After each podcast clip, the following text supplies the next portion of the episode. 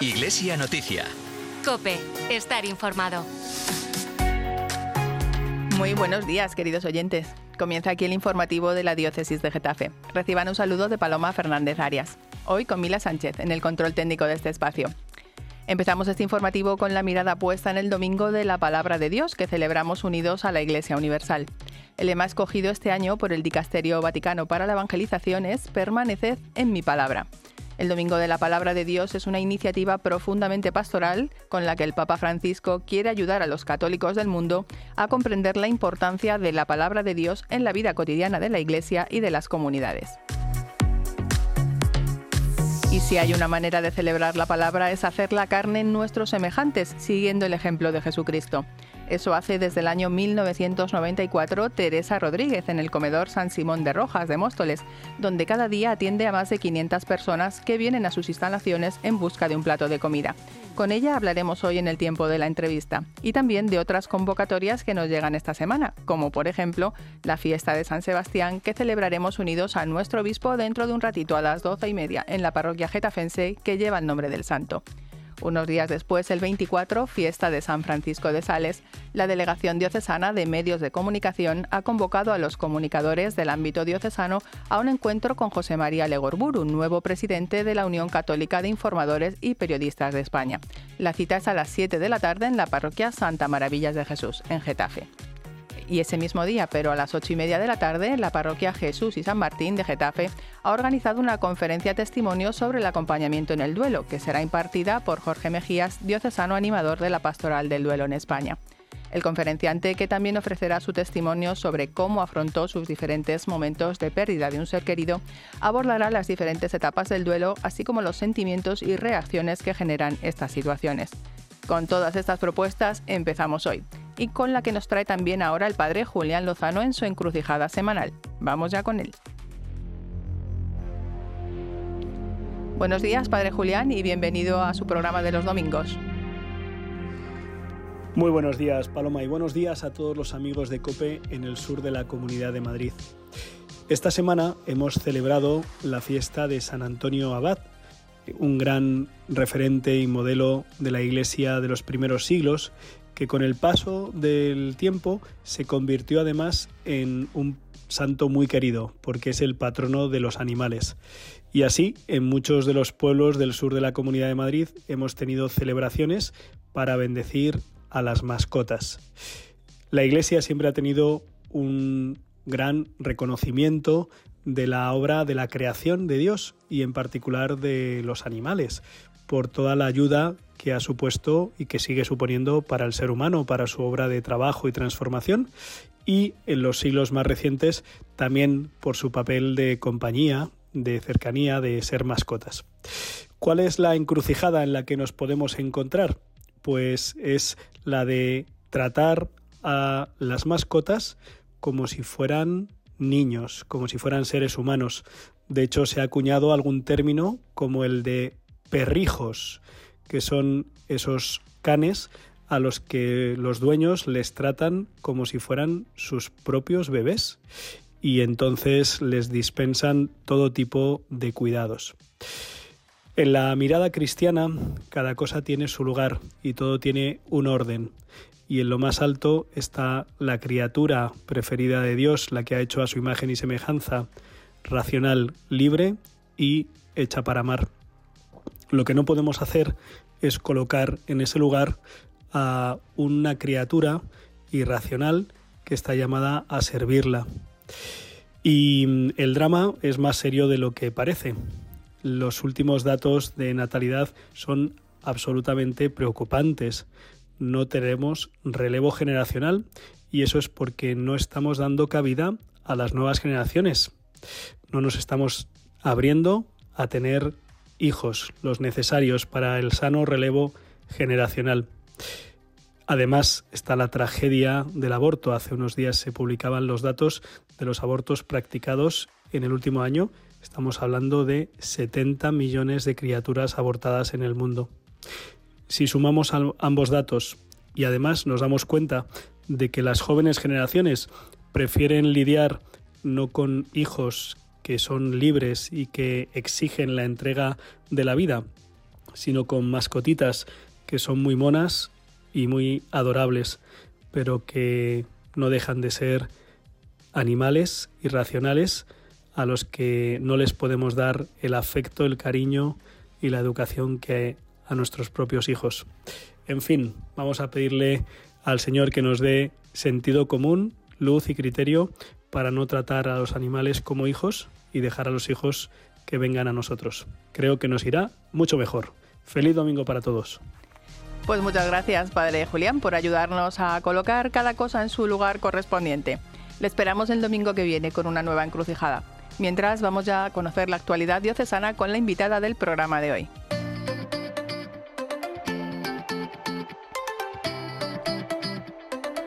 La diócesis de Getafe y más concretamente la localidad de Móstoles está inmersa en la celebración de su año jubilar por el cuarto centenario de la muerte de San Simón de Rojas un santo muy querido cuya vida de caridad y generosidad con los más pobres ha calado hondo en el corazón de Teresa Rodríguez y de su marido José Antonio Alonso, que siguiendo su ejemplo pusieron en marcha hace ya 30 años el comedor San Simón de Rojas en la calle Sevilla número 19 de Móstoles. Teresa está hoy con nosotros porque queremos que nos hable de este aniversario y de la labor que hacen cada día con los más necesitados. Muy buenos días Teresa y gracias por acompañarnos en esta mañana de domingo. Hola, buenas gracias Paloma, muchas gracias por, también por tu invitación a, eh, a darte a conocer el comedor de San Simón de Rojas. Vas a permitir que comience felicitándote por estos 30 años de andadura y que echemos la vista atrás contigo para hablar de los comienzos. ¿Cómo nació el comedor San Simón de Rojas? Pues mira, eso es una pregunta que, que yo me hago mucho, que cómo, cómo puede, porque el comedor no le pusimos nosotros, fue San Simón de Rojas el que nos metió en la labor de, varios incidentes eh, de meternos en el comedor de San Simón de Joder, que es el que lo lleva y el que ha dado muy buen resultado eh, en todo este tiempo. Claro que también las voluntarias, debido a la felicitación que me has dado, yo también se lo doy a ellas, que también trabajan mucho todos los días y sin ellas no se podría concebir llevar el comedor. Tú eras farmacéutica de profesión y nunca en tu vida habías pensado montar un comedor para los pobres. Claro, no, eso es porque mm, haces caridad de una manera, de otra, pero así como decides eh, tener una carrera cuando eres muy pequeña, pues no te no te has pensado nunca ponerte un comedor, te parece una cosa no sé fuera de además nuestros nuestro que, que podemos hacer. Pero poco a poco así por empezó eh, con una cosa con otra con locales vacíos viendo otro comedor que él puso que nos gustó mucho y terminamos con un comedor bastante grande bueno, ¿y cuáles son esos valores que os han movido y inspirado todos estos años? Porque son 30 ya. Sí, son 30. Y pues nos ha inspirado sobre todo pues el amor de San Simón de Rigo, que hemos estudiado un poco su figura, que es muy difícil porque es muy grande, pero su amor eh, a la Virgen eh, que tenía y, y la Virgen a Jesús, su amor a los más desfavorecidos y, por ejemplo, a los niños, que eran sus preferidos, entonces, todo esto es, yo creo que la vida de Simón de Rojas, además de, de lo que hizo, de que era muy sabio y tal, pues es una vida de amor a, a todos, incluso a los más pequeñitos, mirando por los pequeños. Y yo creo que nos ha movido todo esto, el, casi todo el amor que tenemos, dar amor y tener amor entre unos y otros. Bueno, precisamente esos valores de San Simón, su generosidad, su caridad, eh, hacen que cada, cada día atendáis a muchísimas personas, ¿no? ¿Cuántas son y en qué pues consiste esa ayuda? Eh, pues mira, casi son 250 personas al día, pero claro, esto es relativo porque no vienen casi, no vienen todas, vienen más, y luego cada persona que viene, pues, eh, por ejemplo, vienen los padres, los niños están en los colegios, con lo cual también hay que dar para ellos, lo estamos una relación de lo que estamos dando. ¿Y qué consiste? Pues mira, primero es un punto de apoyo para ellos, para que tengan pues esos problemas que te comuniquen, que estén, buscarles eh, mil cosas que no pueden y luego darles también de comer, claro, dando que lo principal, dar de comer y ahí desayunan con, con cariño eh, con nosotros y luego pues les damos también para que se lleven a su casa, pues depende, eh, verdura, leche, de todo tenemos. Porque te digo que es que esto es un milagro. El comedor Simón de Rojas de Móstoles es un milagro, siempre tiene lo que necesita. Cuando a veces estamos también un bocadillo grande de, de, fiambre y cuando no tenemos, pues pues pronto viene otra vez la ayuda. O sea que hemos vivido del milagro de San Simón. Efectivamente, eh, la ayuda, la caridad eh, de la gente que se ha prolongado hasta 30 años. ¿Cómo se financia el comedor hoy en día? Pues mira, hoy en día tenemos mm, el Banco de Alimentos que da a mucha gente, estamos en sus listas también. El Ayuntamiento de Móstoles también nos da, que también tiene un presupuesto que más asociaciones, que también les da lo mismo. Pero como te digo siempre, el resto lo hace San Simón. Él es el jefe del comedor, lleva su nombre y nos sorprende siempre con su ayuda porque por ejemplo decía hoy este año no teníamos juguetes porque los niños los respetamos muchísimo y les damos juguetes súper eh, nuevos en los reyes la gente nos da con buena voluntad algunos que están mal pero nosotros queremos los niños merecen todo que tengan un, unos reyes con unos paquetes preciosos y, y billetes muy buenos y no teníamos juguetes pero se los dijimos a San Simón y al poco tiempo no sabes qué juguetes más bonitos hemos tenido este año. Porque habéis hecho una super fiesta de Navidad, que también nos han llegado los ecos, donde habéis invitado también eh, a una gran comida ¿no? de Navidad para como, se como se merecían los más necesitados. Sí, no puedes verlo, pero mm, si tuvieras el WhatsApp, porque todos hemos comprado gorros de Navidad que les encantan. Teníamos todos gorros, parecía todo un comedor de Papá Noel y una comida muy buena, porque también nos falló uno que lo hacía, pero vino un cocinero estupendo y, y, y nada, pues tuvimos cantando villancicos, comimos muy bien. Fíjate, incluso en la pandemia también nos dieron comida. Un cocinero que hay Antonio Andrés, eh, estuvimos unos 15 días un poco desorientados Luego nos llamó, contactó con nosotros y todos los días tenían dos platos, pero estupendos, envasados. Y luego les daba otros, pues esto, toda la pandemia, leche, galletas. Y ninguno nos pusimos malos. Desde luego está San Simón detrás. A mí me gustaría que en un minuto aprovecharas las ondas y nos contaras a día de hoy qué necesita el comedor de San Simón de Rojas. Pídelo. Pues, pues mira, el comedor es como una familia. Ahora, ahora que el tiempo está un poco malo, pues necesitan zapatos que no estén mal, ropa, eh, mantas, eh, todo lo que necesita la familia para leche siempre viene bien para los niños, cualquier cosa de estas, porque yo te digo, somos una familia que nos apoyamos, que, que los que con ellos, los escuchamos y, damos de comer, pues según tenemos, pues les damos más, claro.